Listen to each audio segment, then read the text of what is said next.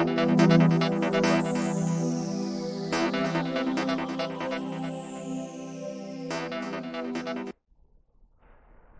大家好，我是林子璇，今天来分享二零二一年八月份的运势哈。那我们这一集呢是要来分享跟日主还有新日主的人，八月份的时间呢是从八月七号，八月七号开始哦，一直到九月六号。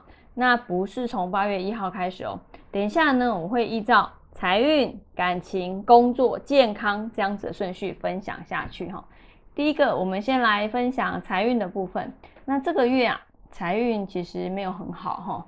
嗯，或许你的眼光不错，发现新的切入点哈，但是往往啊，损失的前面都会带着美味的糖衣哈，看似好却没有真的好。或者是比你想象中的还要差。那如果嗯你有小额或是小赚，这些都算是很幸运的啊。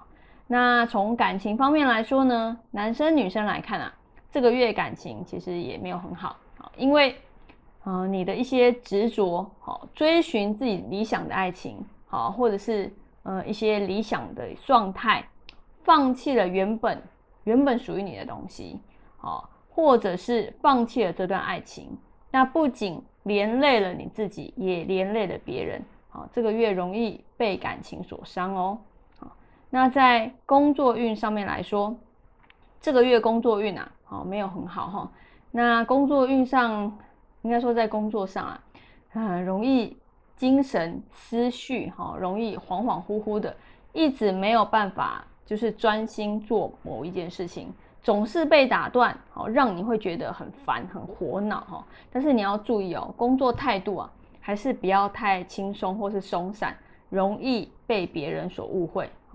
那在健康方面来说呢，这个月健康啊要注意，就是嗯焦虑，好没有食欲、头痛，好这方面的状况，你可以多吃一些肉类，啊或者是披萨、豆花、大骨汤，好这样子的食物。有助于改善哦，这样子的不舒服哦。